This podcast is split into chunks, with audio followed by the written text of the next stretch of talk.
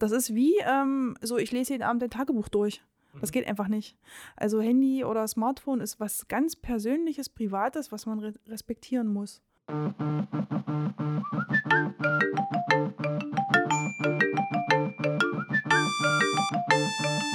Game of Phones. Der Podcast zum Thema Gut aufwachsen in der digitalen Welt. Präsentiert vom Elternratgeber Schau hin, was dein Kind mit Medien macht. Herzlich willkommen zu einer neuen Folge Game of Phones, der Podcast, in dem ihr alles lernt, hoffentlich, oder zumindest ein bisschen, darüber, wie man als Eltern, als Pädagogen oder generell ähm, mit dem Thema Medien besser umgehen kann. Und da begrüße ich heute Irene Schulz. Sie ist Mediencoach bei Schau hin. Genau, hallo. Was, was machst du so? Was ist, was ist dein Job?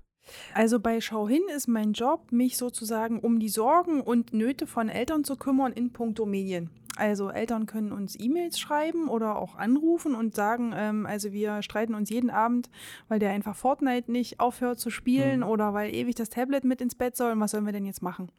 Also so, so eine unmittelbare Unterstützung. Und dann gibt es zum Beispiel auch einen digitalen Elternabend zu verschiedenen Themen.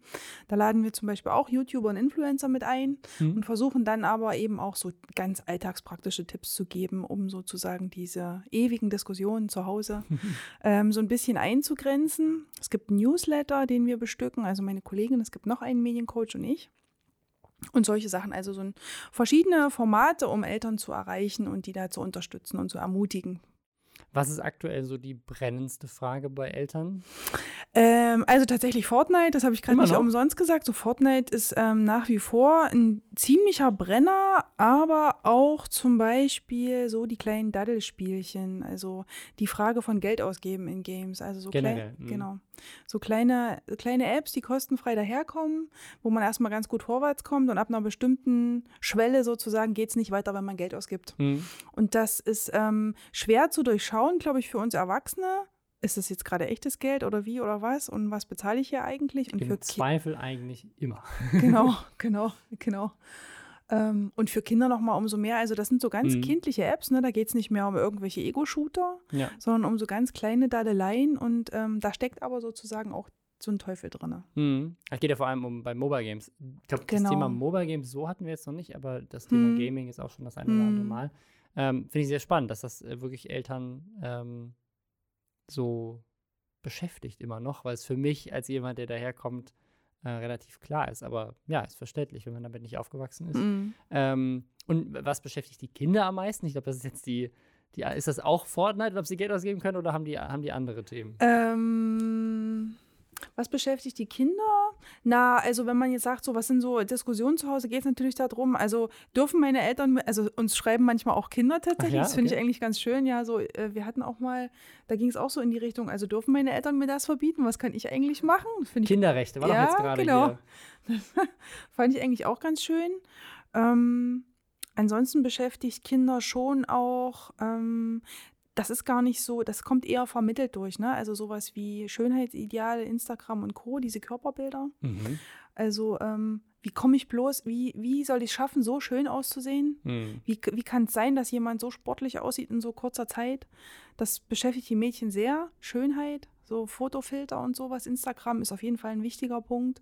Und natürlich auch so, da meint man auch, dass das ewig durch ist, ähm, ist das Thema Cybermobbing, pädagogisch ja total beackert. Mhm. Tolle Materialien für Schule und Co. Und trotzdem ist das ähm, ein ganz brandaktuelles, alltägliches, immer wiederkehrendes Thema ähm, Ausgrenzung.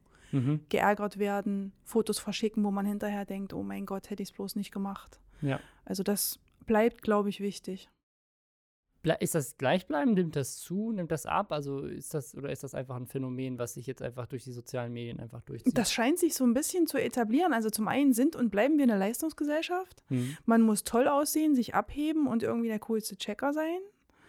Und das ist eine Gratwanderung, die Kindern oder Jugendlichen eben nicht, nicht immer gelingt. Ähm, und dass es da eben auch öfters schief geht. Also es gibt viel Aufklärung, finde ich. Ähm, viel tolle Materialien, Initiativen und Pipapo. Also da wurde schon nachgezogen pädagogisch, aber es verschwindet nicht. Also das zeigen auch Studien, das bleibt konstant relevant. Hm. Das ist so ein Thema, was wir uns heute so ein bisschen als Oberthema äh, genommen haben.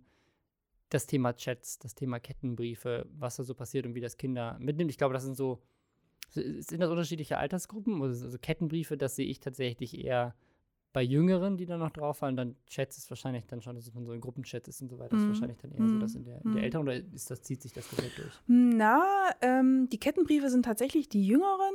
Ähm, erreichen tut es vielleicht auch die Älteren, aber verängstigen tut es die Jüngeren. Mhm. Also da gibt es ja auch, das ist auch so ein Ding, wo man sagen kann, das war so ein, so ein Brennerthema im letzten Jahr, ähm, die Momo-Kettenbriefe, mhm. ne? also diese, diese gruselige Gestalt da aus Japan, ja. eigentlich in einem ganz positiven kulturellen Kontext irgendwie entstanden und dann sozusagen missbraucht für so eine Angstmachbriefe. Ja. Auch viel auf YouTube dann unterwegs Genau, dann sozusagen, da, ja. das, das sehe ich ja ein bisschen kritisch, dass es sozusagen auch alle klassischen Medien, also Print, Fernsehen und Co. und die YouTuber aufgegriffen haben, weil man damit natürlich auch Klicks erzeugen konnte. Ähm, was ähm, tatsächlich so die Grundschulkinder echt mega verängstigt und verstört. Also da kann ich ja mal so ein bisschen in die persönliche Kiste greifen. Meine Tochter, die ist neun Jahre alt. Mhm. Ähm, und sitzt natürlich auch so hier und da vor YouTube und hat da so ihre Lieblinge, die eigentlich, sage ich mal aus meiner Sicht, ist es jetzt nicht meine Welt, aber es ist sozusagen okay für das Alter und ist da auch, ohne dass es wollte und wusste sozusagen auf äh, so, einen so Beitrag gekommen, wo das thematisiert wurde und das Bild ähm, gesehen mhm. hat von dieser Figur und da echt ein paar Nächte wirklich schlecht geschlafen hat und dass ihr sehr schwer gefallen ist, auch darüber zu reden. Also das ist schon eine sehr verstörende Sache, einmal wie ähm, solche Kettenbriefe visuell funktionieren, also welche Bildchen da dran hängen und natürlich, was diese Kettenbriefe ja machen, ist sagen, ähm, wenn du dies oder jenes nicht tust, tust passiert deiner Familie was oder ich komme aus dem Schrank in der Nacht. Mhm. Also so die Grundängste, die Kinder haben, ähm, bespielen. Und das ist schon eine sehr schwierige Sache. Und da hilft es echt. Also Eltern kriegen es manchmal gar nicht mit, weil es die Kinder nicht erzählen. Ähm, oder die wissen dann nicht so recht, was sie machen sollen. Also da hilft wirklich so viel Aufklärungsarbeit, auch in Elternabenden. Und eben auch über Schau hin haben wir da ja einiges gebracht, zu sagen, eurer Familie passiert überhaupt nichts und löscht das Zeug und bloß nicht weiterschicken. Ja, Wer, wer erstellt sowas? Hast du, hast du da hm, Infos? Wo kommt gute das Frage, her? Gute Frage. Äh, wir haben tatsächlich auch mit einer Journalistin mal versucht, so bis zum Ursprung zu kommen. Mhm. Ah, das ist nahezu nicht möglich. Ne? Also mhm. es gab wahrscheinlich mal einen, der gedacht hat, oh, es ist ja eine coole Idee, hier mal so einen, so einen Kettenbrief rauszumachen. Aber es gibt so viele Trittbrettfahrer und dann quasi, also wie Fake-Profile zu dem Ursprungsprofil Momo, mhm. wenn man das so sagen kann, dass das völlig diffus ist. Mhm. Also also vielleicht nochmal kurz zur Erklärung. Also ein Kettenbrief ist natürlich immer so, ein, so, eine Nachricht, die auffordert, inzwischen natürlich meistens über WhatsApp genau. geschickt, aber auch über andere Plattformen, genau. dass man, wenn man die nicht weiterleitet oder wenn man etwas Bestimmtes nicht tut, dass dann irgendwas Schlimmes passiert. Genau. Oder einfach straight up, dass einfach was Schlimmes passiert. Genau. Und man gar, nicht, gar nichts genau. dagegen tun kann. Und man kann ja auch sagen, Kettenbriefe sind ja nichts Neues. Ne? Also ja. ich habe, äh, als ich Kind war, Kettenbriefe sozusagen zehnmal abgeschrieben. Ja. Also das Phänomen Kettenbriefe kennt man ja. Aber ähm, ähm, das macht schon emotional mehr, ne? wenn da ja. so noch so ein Bild dran hängt und wenn das digital Klar. daherkommt. Heutzutage, also zu, also zu meiner Zeit, da wäre das vielleicht noch eine MMS gewesen oder sowas, da hätte das noch Geld gekostet, so ein Bild zu verschicken. Heute genau. bei, bei WhatsApp geht das ja ohne Probleme und ich glaube, das macht natürlich auch die Schwelle, sowas zu entwickeln und auch weiterzuschicken, ähm, sehr, sehr niedrig, gering. Also, genau. Und äh, du hast auch viel mehr Möglichkeiten heutzutage. Genau. Bei WhatsApp kannst du einfach Gruppen erstellen und dann alle Einmal Kontakte ein, ja. mit einem Klick alles genau. schicken und so. Ähm, das war natürlich äh, wird immer einfacher eigentlich sogar, also Massenkommunikation. Ähm, aber äh, also was, was kann man als Eltern dagegen tun? Also auf der einen Seite sich, sich informieren, was da gerade so kursiert. Also mhm. sowas wie Momo, das ist natürlich dann durch die Medien sehr mhm. groß gespielt worden, vielleicht sogar auch größer gemacht worden, mhm. äh, ja. als es ist. Ähm, aber also, was, was kann ich, kann ich ja nochmal, muss ich da präventiv mein Kind hm. schon mal hm. informieren, hey, du hm. könntest vielleicht Nachrichten bekommen, hm. die da hm. nicht stimmen, oder? Na, also zum einen finde ich ja, ist nicht ungefähr, dass äh, so ganz junge Kinder eigentlich noch nicht bei WhatsApp unterwegs sein sollten, zum mhm. Beispiel. Ne? Also ich finde jetzt die Altersgrenze ab 16, die ist, glaube ich, wenig alltagstauglich, aber ich glaube schon, dass, dass das für jüngere Kinder generell vielleicht noch nicht so geeignet ist, weil ähm, hinter diesem WhatsApp sozusagen das ganze Internet hängt. Mhm. Und dass so eine, so eine ganz jungen Grundschulkinder oder Vorschulkinder vielleicht noch gar nicht irgendwie realisieren. Ähm, und dann finde ich es ja eigentlich immer wichtig, das, was wir sowieso eigentlich in Deutschland und uns, unserer Erziehung versuchen, so an dem Kind dran zu bleiben, im Gespräch zu bleiben, miteinander zu reden. Ne? Das klingt immer so lapidar, aber darüber, finde ich, kriegt man den besten Draht ähm, und kann den Kindern auch ein Gefühl mitgeben, wenn was blöd oder komisch ist, dann erzählen mhm. die das von alleine. Also ähm, dass sie kommen und sagen, guck mal, was ich hier gekriegt habe. Wenn man mhm. sehr, sehr rigoros beispielsweise vorgeht, trauen die Kinder sich vielleicht gar nicht. Dann haben sie es doch weg verschickt und denken, oh mein Ärger, Gott, jetzt kriege ich Ärger, ja, mhm. und sagen es nicht. Ähm, also wenig, we, weder würde ich sagen, ganz rigoros und streng sein, noch ähm, feuerfrei, du machst das schon. Ne? Also mhm. es ist immer irgendwie das, das Begleiten dazwischen und ich finde auch ähm, so den Draht zu den Kindern behalten, wie man das bei allem anderen auch in der Erziehung macht, ohne hinterher zu spionieren. Also ich kann auch Eltern verstehen, die sagen, wir kontrollieren na gut, das kann ich nicht verstehen, aber es gibt Eltern, die sagen, wir kontrollieren jeden Abend den WhatsApp-Verlauf oder sowas. Das kann man vielleicht noch machen bei den Jüngeren. Aber ich, also spätestens mit Jugendalter. Mhm. Ja, das, das Thema hatten wir in der letzten Folge mit, ja. äh, mit Sally. Ähm, da ging es um das Thema Kontrolle genau. versus Vertrauen. Ja. Ähm, was sagst du dazu? Also du meinst Kontrolle vielleicht im jüngeren Alter hm. okay, aber umso hm. älter und emanzipierter die Kinder dann im, als rebellische Teenager werden, umso schwieriger wird es? Ja, schwierig, schwierig. Ich finde es schwierig. Man wird es als Eltern nicht hinkriegen. Die sind viel schneller dabei, das wieder zu knacken, als man selber irgendwas ja, eingerichtet das, hat. Da und, erinnere ich mich auch noch dran. Das genau, war ich auf jeden Fall. Genau, und das äh, sind die heute, glaube ich, noch mal umso mehr. Und ich finde halt, dass das, also ich finde halt erzieherisch das kein gutes Modell. Mhm. Das ist wie, ähm, so ich lese jeden Abend ein Tagebuch durch. Das mhm. geht einfach nicht. Also Handy oder Smartphone ist was ganz Persönliches, Privates, was man re respektieren muss. Und dass die Kinder oder die Jugendlichen irgendwann ihre Wege gehen, das ist, soll auch so sein, das müssen die. Man kann als Eltern da nicht die ganze Zeit drüber schweben oder so. Dieses digitale Hundeleine finde ich auch ein schönes, ein mhm. schönes Wort. Spannend, so, okay. dass immer, wenn ich ähm, sozusagen einmal den Knopf drücke, mein Kind wieder zurückschnips und mir irgendwie Rapport gibt, was äh, jetzt da gerade so los war. Mhm. Das geht nicht. Also deswegen finde ich wichtig, wenn die jung sind, dass man gute Regeln etabliert, auch erklärt, warum es die gibt, dass um neun jetzt mal Schluss ist und dass man mal schläft kann man auch mal sagen, dass das so ist. Man muss auch nicht immer alles rechtfertigen als Eltern. Aber je älter die werden, umso ähm, sozusagen verinnerlichter sollte das eigentlich sein. Und dann haben die das, sagen die eh, ich mache das jetzt nicht hier stundenlang. Mhm. Und mir ist schon klar, dass manches auch blödsinnig ist so. Und wenn dann doch irgendwas mal schief geht, finde ich eben, dass dann die Kinder auch trotzdem noch zu einem kommen und sagen, hier, ich glaube, ich habe Mist gebaut mhm. oder ich bin mir nicht sicher, ob das Profil echt ist. Aber wie, wie, wie schafft man dieses Vertrauen? Also wie schafft man das, dass ein Kind, gerade wenn es vielleicht weiß, ich habe was falsch gemacht und ich, hm. das wäre was, wofür ich normalerweise Ärger bekomme, hm. ähm, dass es dann diese Überwindung hm. irgendwie nimmt und sagt, ich zeige das jetzt meinen hm. Eltern. Ich glaube, das sind ja Erfahrungen, die man insgesamt miteinander in der Beziehung Eltern-Kind ja macht. Ne? Also das ist ja jetzt gar nicht medienbezogen, sondern generell. Ähm, wenn ein Kind, weiß ich nicht, mit vier Jahren die Lieblingstasse der Mutter runterschmeißt, äh, wenn, wenn irgendwie äh, allerlei Dinge im Familienleben mhm. schiefgehen und die Kinder merken, okay, also pff, jetzt lacht hier keiner mehr, aber mir wird auch nicht der Kopf abgerissen. Mhm. So. Ähm, oder wenn man sagt, okay, das ist jetzt schiefgelaufen, ich erkläre dir aber mal, ist blöd, ich sag dir mal beim nächsten Mal, so kann es besser gehen und sag okay. mir doch Bescheid, mhm. dann helfe ich dir. Das ist ja eigentlich den Spagat, den man als Eltern hinkriegen sollte das ist der schwierigste Weg, finde ich, mhm. eigentlich. Da gibt es auch keine Garantie, aber so dieses, ähm, dass man trotzdem noch ähm, eigentlich auf Augenhöhe miteinander spricht, aber trotzdem in bestimmten Situationen noch Ansagen machen kann. Weil mhm. was man ja auch erlebt ist, ich finde, das ist auch ein bisschen schwierig, wenn man immer mit seinen Kindern auf Augenhöhe spricht, dann kriegt man das ja auch gespiegelt, ne? Und dann mhm. reagieren die Kinder auch auf Augenhöhe und akzeptieren dann nicht mehr, dass ich sage, jetzt ist aber um acht Feierabend und das Tablet kommt weg und dann fangen die natürlich an zu diskutieren, weil man sonst auch alles mit denen verhandelt. Mhm. So. Also das ist auf jeden Fall eine anstrengende, sehr kommunikative Sache, würde ich sagen. Mhm. Das zum Thema Kettenbriefe, das bezieht sich natürlich auch so ein bisschen eher auf ältere Kinder. Ähm, da ist das Thema Chats vielleicht ein bisschen mehr das Thema, also dass man irgendwie es eben erzählt, Cybermobbing ist immer noch ein Problem, also dass es da Gruppenchats gibt, in, wo sich Leute ausgeschlossen fühlen, weil sie halt nicht Teil der Gruppe sind, hm. ähm, wo in den Gruppen irgendwas verbreitet wird, gepostet wird, ähm, Fotos verbreitet werden.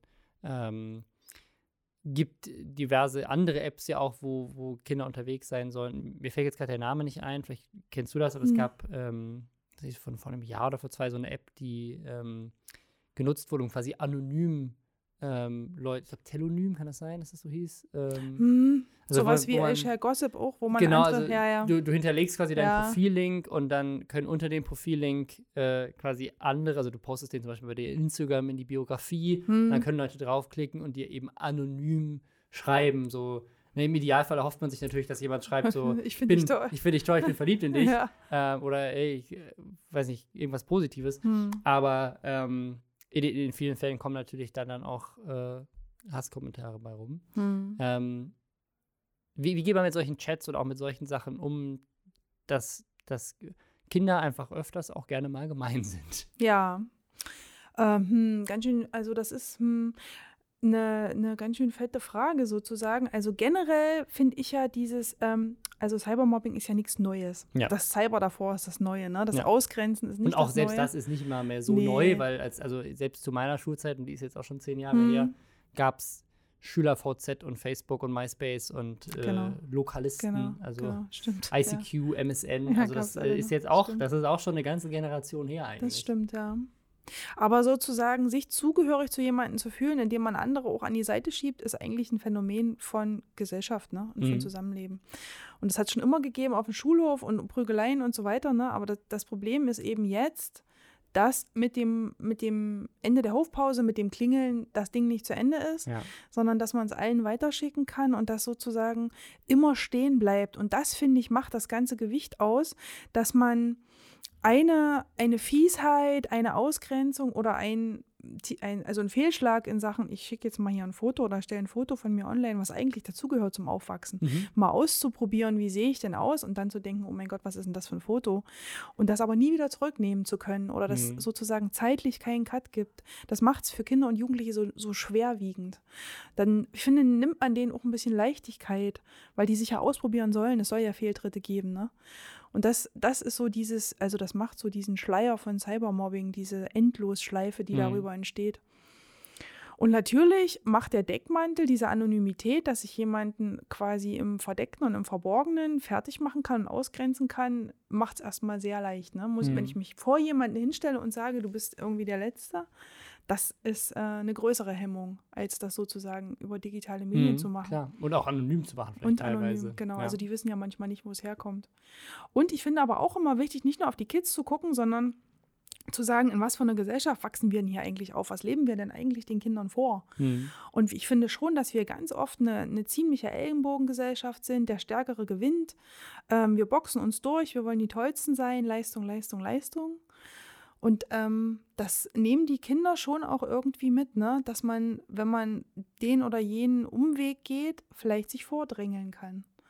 Also das ist schon, also das finde ich so ein bisschen das Futter für Cybermobbing. Mhm. Dass wir nicht nur alle nett und sozial miteinander sind, sondern dass man immer versucht, ein paar Schritte vor zu sein und besser zu sein. Ich meine, man sieht das ja auf Twitter oder bei YouTube in den Kommentaren oder bei Facebook, ähm, wo es ja noch viel öffentlicher ist, ähm, dass wir also, dass, dass auch sehr erwachsene Menschen und auch teilweise Leute, die sehr in der Öffentlichkeit stehen und Politiker ähm, selber Cybermobben. Also, das ist ja. ja ähm, und auch selber Opfer sind. Und auch selber Opfer sind, genau. Ja. Also in, in, in alle Richtungen. Also, ja. ich glaube, wenn man, ähm, also natürlich gerade bei politischen Diskussionen, aber auch darüber hinaus, ähm, wie so die Diskussionskultur auf Twitter ist.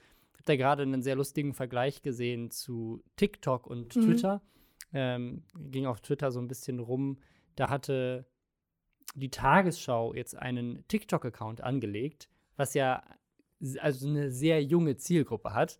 Die haben es aber sehr süß und sehr lustig umgesetzt. Cool. Ähm, und die Kommentare waren halt so ein bisschen so, ach wie süß, jetzt kommt hier Jan Hofer, so, Tanzt. Mambo. so okay, okay, Boomer, komm mal vorbei äh, bei uns auf unserer Plattform, aber irgendwie auch sehr charmant und süß, dass ihr das mhm. macht. Und auf Twitter Lügenpresse, Lügenpresse, Lügenpresse. So, ja, Warum wird, werden meine Rundfunkgebühren ausgegeben so, ja. für so einen Mist ja. hier? Also es ist, also es ist, ähm, ich glaube, das zeigt, also ich glaube, wenn man auf Twitter oder, oder auf diese Plattformen guckt und das dann vergleicht mit, mit so einer Kommentarkultur auf TikTok, ähm, sicherlich gibt es da auch Hate-Kommentare und Mobbing, aber jetzt nur in diesem einen natürlich nicht sehr repräsentativen Beispiel ähm, war das Gefühl so ein bisschen, die Älteren sind eigentlich die, die die viel schlimmere Kommentarkultur haben als die Jüngeren. Ähm, und natürlich sind das auch die, die man, also das kriegt man so vorgelebt. Und wenn, sind nicht die Eltern zu Hause am Küchentisch ähm, so schimpfen über, über Dinge und so weiter, dann nimmt man das natürlich auch irgendwie Auf mit. jeden Fall. Also das kann man nicht separiert betrachten. Cybermobbing ist jetzt hier so unsere digitale Hasskultur und dann gibt es ja noch unser normales Zusammenleben in echt, sondern das hat schon sehr, sehr viele Querverbindungen und das ist das, was man den Kindern auch mitgeben muss. Also so wie du willst, dass ich mit dir umgehe oder andere mit dir umgehen, so geh auch mit anderen mhm. sozusagen um, egal ob wir gerade jetzt hier irgendwie beim Bäcker stehen oder ähm, bei Instagram stehen, sozusagen. Ja. Jetzt haben wir, ähm, also so Chats sind ja eine ganz wichtige Kommunikationsplattform für, für die Kids schon, für die Jugendlichen, also sich über Chats auszutauschen, mhm. ist überhaupt der ultimative Kommunikationsweg. Ähm, und da ist ein Problem sicher Cybermobbing, ein Problem auch die Kettenbriefe. Was ich immer noch wichtig finde, ich glaube, ich weiß gar nicht, ob das bei Eltern eigentlich schon so auf dem Horizont aufscheint, in der medienpädagogischen Welt jedenfalls auf jeden Fall und auch so in Richtung Cyberkriminologie mhm.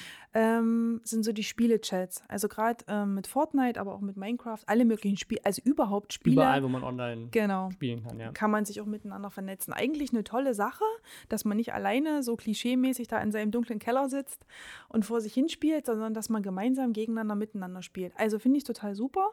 Das Problem ist eben nur, dass es in Deutschland oder generell äh, sind diese Chats einfach nicht moderiert. Das heißt, Kinder sind in ähm, Kommunikationsplattformen unterwegs, wo jeder andere auch unterwegs sein kann. Mhm. Ja, gerade weil das ja auch, also in den meisten Fällen spielt man ja nicht mit allen Leuten auf einer Plattform. Es gibt manche Spiele, da ist das so, wie so ein World of Warcraft oder sowas, wo die Server sehr groß sind, es sind sehr viele Leute unterwegs und da sind dann die Chats vielleicht auch moderiert, aber normalerweise spielt man ja wie bei Fortnite, da sind dann 100 Leute ähm, und da ist es natürlich auch überhaupt nicht möglich, für jedes einzelne Spiel irgendwie einen Moderator abzusetzen, der irgendwie den Chat. Äh, und da gibt es ja dann nicht nur Chat im Sinne von Textnachricht, sondern auch Voice-Chat genau, teilweise. Genau. Und da ist es eben tatsächlich und leider so, dass sich ja in diesen Chats nicht nur ähm, Leute tummeln, also nicht nur Kinder und Jugendliche, sondern auch genau, Erwachsene, ja. ähm, die sage ich mal, keine guten Absichten haben. Also denen es nicht ums Spielen geht, sondern denen, denen es darum geht, quasi Kinder und Jugendliche kennenzulernen und vielleicht auch mit ähm, also weniger guten Absichten ähm, sozusagen ins Vertrauen zu ziehen. Mhm. Und das ist was, was für Kinder auch ganz schwer ist zu durchschauen oder ein Gespür überhaupt erstmal dafür zu entwickeln. So ähm, wer steckt denn jetzt hier dahinter, kann man als Erwachsener ja, ja, auch fast nicht. Also man kann einfach nicht sehen, wer dahinter steckt. Ja. Ne? Aber wir haben ein Gefühl, wenn mich jetzt jemand nach ähm, nach meiner Adresse und meiner Telefonnummer fragt und Fotos von mir will, dann würde ich jetzt denken, okay, das ja. äh, ist komisch. Mhm. Und das ist ganz wichtig, dass wenn man dann sozusagen seine Kinder nicht nur in der Spielewelt ähm, laufen lässt, ähm, sondern auch in solchen Chats ähm, die Freiräume lässt, dass man da ein kleines Regelsystem oder auch ein Notfallsystem etabliert. Ne? Dass man mhm. sagt, unsere, unsere drei Dinge, an die wir uns halten, sind du schickst keine Daten von dir, wo mhm. du wohnst, äh, keinen Klarnamen, keine Telefonnummer, keine Fotos. Ja. Und wenn dir das irgendwie komisch vorkommt, du musst uns nicht erzählen, mit wem du da was machst, spielst oder so, mach. Aber wenn dir was komisch vorkommt, dann sag Bescheid. Mhm. Du kriegst auch keinen kein Anschiss oder sowas, aber sag's uns. Ja. Das finde ich ist schon mal ähm, eine ganz wichtige Sache, um mhm. das Ganze so ein bisschen einzugrenzen. Und Kinder haben schon auch ein Gefühl. Ja. Also man sagt denen ja auch, wenn du auf dem Schulweg bist und da kommt einer mit Schokolade, das ist völlig klar dass man dann sagt, nimmst du nicht und es gibt auch keine Kaninchen, die du dir angucken sollst und so. Das ist ja schon ja, lange. Das, ja. Äh, das ist nichts Neues, das wissen auch alle so, aber mit der digitalen Welt ist das immer noch so ein bisschen verschwommen. Mhm. Das finde ich auch nochmal ganz wichtig, das Eltern mitzugeben, dass es wie im Straßenverkehr eigentlich dort ja. ablaufen sollte. Ne? Und dass es da auch eine, eine Alarmstufe Rot gibt. Und ich glaube, eine Sache, die man auch noch ergänzen kann, ähm, das war ja jetzt gerade Thema ähm, bei Herr Horst Seehofer, der mhm. die äh, Gamer-Szene untersuchen lassen will, dass das tatsächlich auch vielleicht eine Sache ist, die vielleicht nicht ganz so groß ist, wie sie in, dem, in der Aussage gemacht wurde, aber es ist schon so, dass ähm, ist, also es geht jetzt nicht nur um Cyber-Grooming oder sowas, sondern in, äh, in, in Chats, in Spielen, da gibt es auch sehr manchmal toxische ähm, Umgehensweise. Da, da, da, fliegen dann Beleidigungen und Schimpfwörter rum, die äh, weit über das gehen, was ja. wir hier in diesem Podcast ja. sagen können. Ähm, bis hin zu, das gibt es auch, das ist Ne, ist halt äh, Rechtsextremismus und genau. solche Sachen, die halt da, also sagen. Ideologien, genau. die da genau. verbreitet werden. Genau. Ähm, wo man vielleicht jetzt nicht, also das spielt der zehnjährige Fortnite und äh, ist da mit 100 Leuten und da ist halt nur eine, eine Person, mit der man vielleicht im Team ist, die ähm, da irgendwelche antisemitischen, krassen antisemitischen ja. Sachen außer zum Beispiel. Ähm, Und man hat aber als Eltern noch überhaupt nicht drüber nachgedacht, das zehnjährige Kind zum Holocaust aufzuklären. Warum auch? Ja, genau. ähm, das ist, kommt ja in der Schule auch viel später als ja. Thema, ist vielleicht jetzt auch nicht unbedingt für einen Zehnjährigen ähm, das äh, geeignete äh, Unterrichtsthema. Ähm, und ich, ich, glaube, auch da muss man einfach sich bewusst sein, dass in, in solchen Spielen der Kontakt zu Leuten, die einfach älter sind und die vielleicht auch, also die vielleicht auch, also das, das gibt es ja auch Leute, die jetzt nicht unbedingt vielleicht selber antisemitisch unterwegs sind, aber die einfach denken, sie finden das aus irgendeinem perversen Grund lustig, ja. ähm, da irgendwie einem Zehnjährigen mhm. irgendwas davon zu erzählen. Da muss man sich einfach darüber bewusst sein, dass man da mit den Kindern drüber redet. Genau. Und da wäre eigentlich, ich bin ja sonst immer, ähm, also meine Einstellung ist nicht, dass Polizei alles regeln kann und dass man immer gleich mit so einer Gesetzeskeule kommen muss. Aber da würde ich mir schon wünschen, dass sozusagen das, wenn ich ähm, über eine rote Ampel fahre oder äh, 30 ja. km/h zu schnell fahre, kriege ich einen Strafzettel. Also da kriege ich die Konsequenzen direkt ähm, zu spüren. Und im Internet ist das so ein bisschen so ein, also scheint so, ähm, so ein bisschen rechtsfreier Raum. Also da gibt es für Vergehen, da, da wird einfach wenig reguliert. Und wenn das klarer strukturiert wäre und wenn da immer mal, sag ich mal, Polizei anwesend wäre, mhm. das vielleicht zumindest ein bisschen runterregeln würde. Soll jetzt insgesamt so den Erziehungsauftrag nicht ja. überflüssig machen, aber es wäre mh, mm, nicht ganz so, ja. so ein luftleerer Raum. Na, ich glaube, dass das, dass das halt aufgrund der Skalierung ähm, eine super schwierige Aufgabe ist ja. und aufgrund der Geschwindigkeit, wie sich das, also weil bis man solche Systeme dann jetzt, ne, dann ist es natürlich auch alles weltweit. Also du spielst ja dann bei Fortnite nicht auch nur mit deutschen Leuten, ja, sondern ja. du spielst mit Leuten aus der ganzen ja. Welt, äh, wo es dann wieder andere Richtlinien und Gesetze und Server und so weiter gibt. Ähm, dann ist der Standort von den Firmen oft in den USA und dann hast du als EU da auch. Also es ist alles ein super komplexes Ding. Deswegen ähm, ist das, glaube ich, eine Sache, die, die sich äh, sehr viele Leute wünschen. Ähm, aber auch allein durch die Skalierung, also wie, wie erfolgreich Fortnite ist, da bräuchte man, glaube ich, allein 100.000 Leute, die nichts ja. anderes machen, außer den Chat, den Chat, zu moderieren. ähm, äh, das, äh, das ist immer so eine, so eine Herausforderung. Ähm, also inwiefern, ich glaube, wir würden uns das alle wünschen, zu sagen, okay, die Verantwortung geht irgendwie mehr zu einer Instanz, die das irgendwie macht. Und vielleicht ist da auch noch mehr möglich. Ähm, aber leider, gerade auch weil die Sachen so schnelllebig sind, weil nächste Woche ist es halt dann nicht mehr Fortnite, ja. sondern Brawl Stars oder ja, was weiß ich. Ähm, dann sind die Eltern wieder dran, ja. bis das alles durch ist. Also genau. bis da gerade so Apparate wie, ähm, wie so ein demokratischer politischer Apparat natürlich dann auch einfach viel. Das ist einfach, das ist einfach aus guten Gründen auch ein, äh, ein langsameres ja. Ding als vielleicht ähm, das Internet als solches oder so mhm. Unternehmen. Ähm, deswegen leider sehr schwierig und am Ende fällt dann doch wieder sehr viel Verantwortung in die Hände der Eltern. Ähm, das ist, ist sehr schwierig, Eltern zu sein in der Zeit des Internets. Genau, aber äh, mir ist auch immer wichtig zu sagen, also Entspannung und Durchatmen, alles ja. ist gut und alles wird gut. Also ich würde nie äh, jetzt total verzweifeln und irgendwie so ein 25-seitiges Pamphlet zu Hause ja. an den Kühlschrank hängen, was unsere Medienregeln sind. Und ich glaube, was man auch noch dazu sagen muss, also ich glaube, das, was wir jetzt hier beschreiben, sind natürlich Sachen, die passieren können. Da muss man sich darüber bewusst sein, aber das heißt nicht, dass das jedes Mal, wenn genau. ich das Fortnite spiele, dass da ein Antisemit dabei ist. Genau. So, das ist eine Sache, die, so da, da, da muss man vielleicht darauf vorbereitet sein, da muss man vielleicht mit dem Kind mal drüber reden, einfach genau. um diese Eventualität zu verhindern, genauso ja. wie man dem Kind auch beibringt, steig nicht in den Van mit den Kaninchen. Ja. Aber so viele Vans mit Kaninchen fahren tatsächlich gar nicht rum. Nee, äh, genau. aber für den Fall ist es natürlich gut, dass man genau. darüber gesprochen hat. Ich habe äh, Lisa Sophie, da hatten wir auch schon mal das Thema Cybermobbing, ähm, auch diese Frage gestellt. Ich würde sie dir gerne nochmal stellen. Was mache ich denn als Eltern, wenn ich herausfinde, dass mein Kind Opfer ist? Hm. Und was mache ich als Eltern, wenn ich herausfinde, dass mein Kind Täter ist? Also, ähm, das, der wichtigste Schritt ist ja immer, wenn ein Kind Opfer wird, ist es ja oft so, dass die sich sehr zurückziehen, weil die sich schämen. Zum Beispiel, wenn sie auch ähm, Fotos von sich rumgeschickt haben, wo man sagt, das macht man eigentlich nicht, mhm. dann sind die Eltern nicht die Ersten, wo man sagt, hier übrigens, ich habe ähm, ein oben ohne Foto von mhm. mir verschickt. Ja. Also es ist schon ein riesengroße Scham. Wenn man das als Eltern mitkriegt, würde ich auf jeden Fall nicht die totale Erziehungskeule schwingen und erstmal mhm. einen riesen Vortrag halten, was das jetzt alles für ein Mist ist und was da schiefgegangen ist, sondern für Opfer ist es, glaube ich, ganz wichtig, erstmal jemanden zu haben, der einen Rücken stärkt. Mhm. Also der mit mir jetzt versucht, sozusagen den Schaden zu begrenzen. Mhm. Und da vor allem, glaube ich, auch emotionale Unterstützung zu leisten, ist fast wichtiger, ähm, als zu sagen, wir versuchen alles zu löschen, wir melden das Profil, wir gehen zur Polizei und sowas. Das rollt ja dann meistens ja. ganz akut los. Also der, der Schritt zur Polizei, finde ich, ist nicht der wichtigste und erste, sondern dass die Opfer erstmal merken, dass sie nicht alleine dastehen, weil das mhm. ist das größte Problem. Und die Täter, das finde ich immer einen ganz wichtigen Punkt, nicht nur auf die Opfer zu gucken, sondern auch auf die Täter. Denn ähm, Studien zeigen zum Beispiel auch, dass Opfer ganz oft Täter werden. Also dass mhm. das äh, sozusagen der Seitenwechsel eng miteinander ja. verknüpft ist. Dass jemand, der schon mal ähm, sozusagen die Faust ins Gesicht gekriegt hat und wenn er die Chance dazu kriegt, das selbst auch macht. Ja.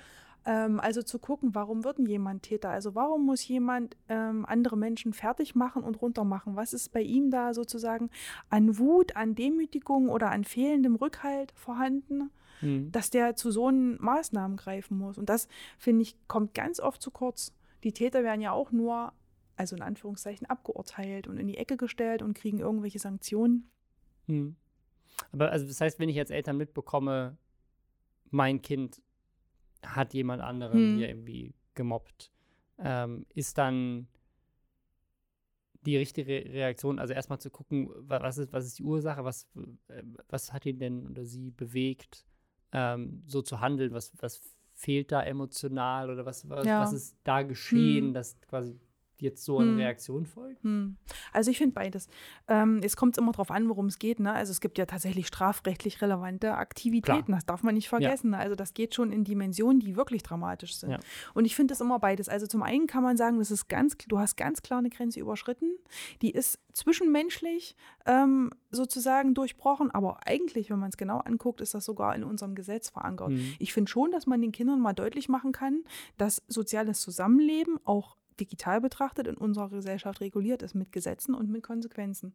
Aber da darf es nicht stehen bleiben, finde ich. Mhm. Also man muss schon auch, also ich würde als Eltern wirklich wissen wollen, warum macht denn mein Kind sowas? Weil alle Eltern ja eigentlich ihre Kinder sozusagen nach bestem Wissen und Gewissen erziehen und die tollsten Menschen draus machen wollen und dann läuft da was schief. Und da würde ich mich immer auch als Eltern fragen, wo, also wo klemmt es denn hier in unserem Beziehungssystem mhm. Familie? Das, das ist immer was, was, finde ich, auch in die Familie zurückführt weil das sozusagen das soziale Nest ist, mhm. wo die Kinder drin sitzen und sozusagen in die Welt starten. Mhm. Wie, wie finde ich denn das raus? Also wenn wir, wenn wir jetzt quasi, also ne, das passiert in Chats, das passiert auf WhatsApp, mhm. gerade bei älteren Kindern haben wir gerade schon geklärt, ist Kontrolle vielleicht nicht die beste Möglichkeit, weil man halt private Sachen irgendwie nachspioniert, wie, das, hm. wie das Tagebuch zu lesen. Also wenn ein Kind gemobbt wird oder vielleicht sogar selber Täter ist, ist das jetzt vielleicht nicht das Einfachste, um darüber zu, zu sprechen. Nee. Ähm, also wie, wie, wie erkenne ich das als Eltern, wenn ich hm. jetzt nicht das Handy durchschnüffel? Hm. Also bei den Opfern kann man sagen, ist das schon, also das kann man pauschal schwer sagen. Ne, ne? Aber ähm, da findet schon so ein Rückzug statt. Also die gehen nicht, zum Beispiel nicht mehr gerne in eine Schule. Dann hm. haben die wirklich sowas wie Bauchschmerzen und Kopfschmerzen und Übelkeit. Also nicht umsonst gibt es sozusagen dieses Psychosomatische, ne? Und mhm. wenn es jemandem irgendwie psychisch nicht gut geht, dann macht der Körper da auch nicht mehr mit mhm. und sendet Alarmsignale. Daran kann man das erkennen und generell so ein Rückzug, Leistungsabfall gibt es zum Beispiel auch schlechtere Noten und so. Ich glaube, dass wenn man ein Gespür für sein Kind hat, man merkt das, mhm. dass irgendwas schief ist. Und dann äh, muss man natürlich ein bisschen feinfühlig vorgehen und nachfragen, was los ist und, und ähm, ob irgendwas komisch ist und warum du nicht mehr rausgehst und warum die Freunde nicht mehr kommen und sowas alles. Ich glaube, wenn man ein gutes Verhältnis hat, dann kommt man daran. Manchmal sind es vielleicht auch eher ähm, dann andere Freundinnen, die vielleicht darauf aufmerksam machen. Es sollte eigentlich auch immer so sein, dass zum Beispiel Schule und Eltern eigentlich Hand in Hand gehen. Mhm. Also es könnte ja zum Beispiel auch mal ein Hinweis vom Lehrer kommen, dass mhm. das Kind die ganze Woche nicht in der Schule war und man, man, als Eltern denkt, aber die sind in der Schule, also wo war die eigentlich mhm. die ganze Zeit? So, also ich finde immer so Antennen ausfahren. Und dasselbe gilt eigentlich auch für die Täter. Also entweder man hat dann andere Eltern, die sagen hier, ähm, also was den Sohn hier so meinem Sohn schreibt, da mhm. müssen wir, glaube ich, mal drüber reden. Ja. Ähm, oder die Lehrer kriegen es mit, die haben eigentlich auch eine Pflicht, wenn die sowas mitkriegen, das nicht einfach unter den Tisch zu kehren. Und das sind halt alles, finde ich, so kleine, ähm, kleine Lämpchen, die da leuchten können. Eine Garantie gibt es da nicht. Und manches kommt vielleicht am allerletzten dann zu Hause mal mhm. auf den Tisch. Wir haben vielleicht auch den einen oder anderen jüngeren Hörer, also Leute, die vielleicht sogar noch in der Schule sind. Ähm, beziehungsweise wir haben ja gerade festgestellt, dass Mobbing und auch Cybermobbing jetzt nicht unbedingt an der Schulzeit aufhört. Ähm, wie, wie kann man denn selber damit umgehen? Also, was ist denn die Reaktion? So, ich, ich werde gemobbt auf Plattformen oder halt in, in Chats oder ähm, Wie, wie, wie geht man damit um? Wie geht man dem aus dem Weg? Genau. Ähm, also wenn das sozusagen, also erstmal, wenn es schon passiert ist oder wenn es im Gange ist, ähm, dann, wie ich gerade schon gesagt habe, am besten ist, man holt sich erstmal Unterstützung. Das, das kann man schwer alleine schaffen und man ist alleine so isoliert. Also das Wichtigste ist, sich irgendwie eine Vertrauensperson zu suchen. Das mhm. muss nicht der Lehrer, und auch wenn die Vertrauenslehrer heißen, sind die das oft nicht. Ähm, das können Freunde sein, vielleicht doch die Eltern oder egal. Also jemanden, mhm. dem man sich erstmal anvertraut, ähm, mit dem man zusammen überlegen kann, was machen wir denn jetzt. Dann ähm, kann man sagen, man kann das auch mal versuchen zu dokumentieren. Also man kann Screenshots machen, das Profil auch sich merken. Man kann wiederum auch Profile melden und sperren lassen auf den jeweiligen ähm, Social-Media-Angeboten, um sozusagen die, den ganzen Schaden und die Aktionen mal einzugrenzen mhm. oder da einen, einen Schnitt zu machen. Und dann kann man, es gibt zum Beispiel, wenn man jetzt erstmal gar nicht sich jemanden anvertrauen will, gibt es auch solche ähm, so Nummer, Nummer gegen Kummer und Notfalltelefonnummern, mhm. wo man sich hinwenden kann und erstmal anrufen kann. Ähm, also das sind alles so Möglichkeiten. Hauptsache, man kommt in Bewegung. Also es ist eigentlich völlig egal, welchen Weg man sucht. Hauptsache, man macht ein paar Schritte. Also das kann ähm, Profilmelden sein, das kann ähm, sich eine Vertrauensperson holen oder quasi erstmal anonym irgendwo ausweihen. Mhm. Genau. Also das, das ist eigentlich ähm, erstmal am wichtigsten und dann kann man ja überlegen, je nachdem, wie weit es gegangen ist, wie, wie, wie man das nachverfolgt. Ich würde nicht immer gleich mit Polizei und Gericht losziehen. Manche Dinge lassen sich auch, sag ich mal, Auge in Auge klären. Also man kann auch mit demjenigen, von dem es vielleicht ausgegangen ist und seinen Eltern mal sagen, hier, wir setzen uns jetzt mal zusammen und gucken mal, was eigentlich los war. Mhm. Das kommt immer so ein bisschen drauf an. Also das sind vielleicht die wichtigsten Schritte. Ich habe jetzt vorhin gefragt, was Eltern gerade bewegt. Ich habe gefragt, was äh, Kinder bewegt. Was bewegt dich denn? Also was, glaub, was siehst du denn so medienpädagogisch hm. gerade so als das größte hm. Problem? Also was mich eigentlich sehr bewegt und umtreibt, ist so dieses Thema Körperbilder und Instagram und mhm. Schönheitsideale mhm. und gesunde Lebensweise auch, wie ähm, unter was für einem enormen Druck ähm, Mädchen, aber eigentlich auch Jungen stehen, sich äh, schön und perfekt zu fühlen. Da gibt es eine, mhm. einen Fotografen, der hat eine ganz interessante Sache gemacht. Der hat ganz viel ähm, so jugendliche Mädchen und Jungen fotografiert und hat dann gesagt, ähm, wenn ihr wollt, ihr könnt es so lassen. Das sind wirklich schöne Fotos. Ähm, ihr könnt euch aber auch so machen, dass ihr denkt, so finde ich mich eigentlich gut. Mhm. Und alle Jugendlichen, Jungs und Mädchen, die der fotografiert hat, haben sich mega bearbeitet, sodass die aus meiner Wahrnehmung dann auch alle gleich aussehen wie so Alien. Wirklich. Mhm. Also die haben richtige Codes verinnerlicht, was Attraktivität ist. Also die Mädchen haben die Augen groß gemacht, die Lippen mhm. größer gemacht, die Wimpern lang, die Kiefernknochen schmaler. Ähm, und die Jungs entsprechend dann sozusagen eher so maskuline mhm. äh, Merkmale. Das bewegt mich schon sehr. Also unter was für einem enormen Druck Kinder heute stehen, ähm, gesund aufzuwachsen. Auch so Fitnessgeschichten. Ne? Also es gibt ja eigentlich bei Instagram so diese Fitspo-Geschichten, mhm. also Sport machen, gut aussehen, gesund ernähren, aber es hat ja auch so Ausmaße angenommen, ja. dass ein normaler Mensch das gar nicht erreichen kann. Ja. Und da würde ich Kindern oder Jugendlichen mehr Power und Souveränität mitgeben wollen, das überhaupt erstmal zu durchschauen, dass auch die ja zu sehen sind, das nicht in drei Wochen gemacht haben und dass da Photoshop geholfen hat. und sich selber zu akzeptieren. Sicher muss das sein und das gehört in Jugend ja rein, dass man auch mal kurz sich verrückt findet. Man sieht ja auch mal kurz verrückt aus. Ähm, aber nicht mit so, mit so einem großen Druck. Also das mhm. ist ja mhm. schon, das fängt ja im Kindergarten und im Grundschulalter an, dass sich Mädels vom Spiegel drehen und sagen, hier muss weniger, da ist nicht so schön und so. Und das macht mir Angst. Mhm. Ist, das, ist das eine Sache, die vor allem durch Instagram kommt? Also dass man quasi das im Feed einfach die ganze Zeit nur noch schöne Bilder sieht von Leuten, die es entweder mit Filtern mhm. getan haben oder mhm. eben durch Influencer, die das als Ideal vorleben? Ja, ich finde, Instagram hat das schon nochmal gepusht. Also wir leben ja generell in einer sehr visualisierten Gesellschaft. Mhm. Äh, also Stichwort, wie sich nicht, Werbeplakate, TV-Werbung, überhaupt so Sexualisierung Klar. und sowas, das ist jetzt ja. auch nicht neu. Aber ich finde, Instagram bringt das halt nochmal ganz nah in mein Leben rein. Mhm. Das ist so nah. Also ein, ein Fernsehwerbespot mit so einer duschenden Frau keine Ahnung, kann ich mich auch ins Verhältnis setzen dazu. Ja. Das holt aber Jugendliche nicht ab. Aber wenn die, die Leute, denen sie folgen und diese anhimmeln, von schon früh, wenn ich noch im Bett liege, posten, was sie für eine Morgenroutine veranstalten, mhm. um sich schön zu machen, zwei Stunden im Bad. die zwei Stunden, ja. Genau. Das macht Druck. Mhm. Und wie, also natürlich ist es auf der einen Seite, dass man das als Jugendlicher vielleicht irgendwie realisiert, aber wie können Eltern und, und Pädagogen da helfen? Also was, wie, wie hilft man, hm. das zu durchbrechen? Einfach sagen, hm. ich folge einfach allen Leuten, die schön sind auf Instagram. Ja, ja. Ähm, das ist auch schwer zu sagen. Ne? Also ich finde schon immer, es hilft, das überhaupt mal zu, also darüber zu sprechen. Mhm. Viele, also ich verstehe, ich, mir geht es auch nicht anders, dass wenn ich sehe, was mein Kind so bei YouTube guckt, denke ich so, okay, das könnte ich keine fünf Minuten aushalten. keine Ahnung. Ähm, aber dass man nicht dabei stehen bleibt und halt also fragt, was findest du denn gut daran? Also mhm. eigentlich, wenn man ins Gespräch geht und Fragen stellt, kommen ja automatisch Denkprozesse in Gange. Ne? Und ich glaube, man kann es als Eltern auch nicht schaffen zu sagen, so die sind blöd, die sind blöd, das ist nicht echt und das ist Kacke. Dann werden die das nicht ausschalten. Ja. Also im Gegenteil. Dann ist man eher als Eltern uncool. Und man, genau, und ja. dann, dann erst recht. Ja, so, genau. als Eltern hat man sowieso eine schlechte Startposition in der ja. ganzen Sache. Aber ich finde immer, das meine ich mit ähm, den Draht nicht verlieren, ne? dass man die ernst nimmt. Also man kann ja denken, oh mein Gott, was ist das bloß? Das ist nicht mein Planet.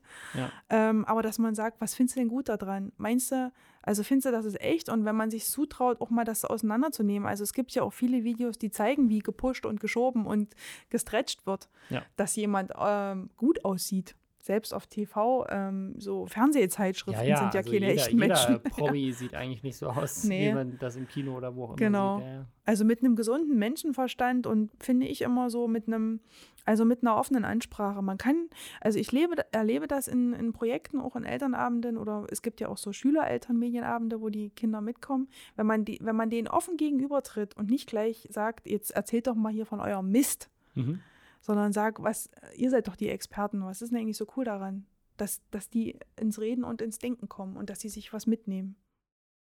Okay. Finde ich, find ich alles sehr gute hm. Ansätze. Dann vielen, vielen Dank. Sehr gern. Dass du hier warst, dass du das mit uns geteilt hast. Ähm, wer sich dazu noch mehr informieren will, es gibt auf schau-hin.info ganz viele generell ganz viele tolle Artikel und äh, Infos, aber von dir natürlich auch. Genau. Eine ganze Menge an, an Videos und Blog-Einträgen genau. und so weiter, Artikeln. Ähm, also da sind natürlich auch wieder ein paar verlinkt. Und ja, wir hören uns in der nächsten Folge. Vielen, vielen Dank. Sehr gern. Bis dann.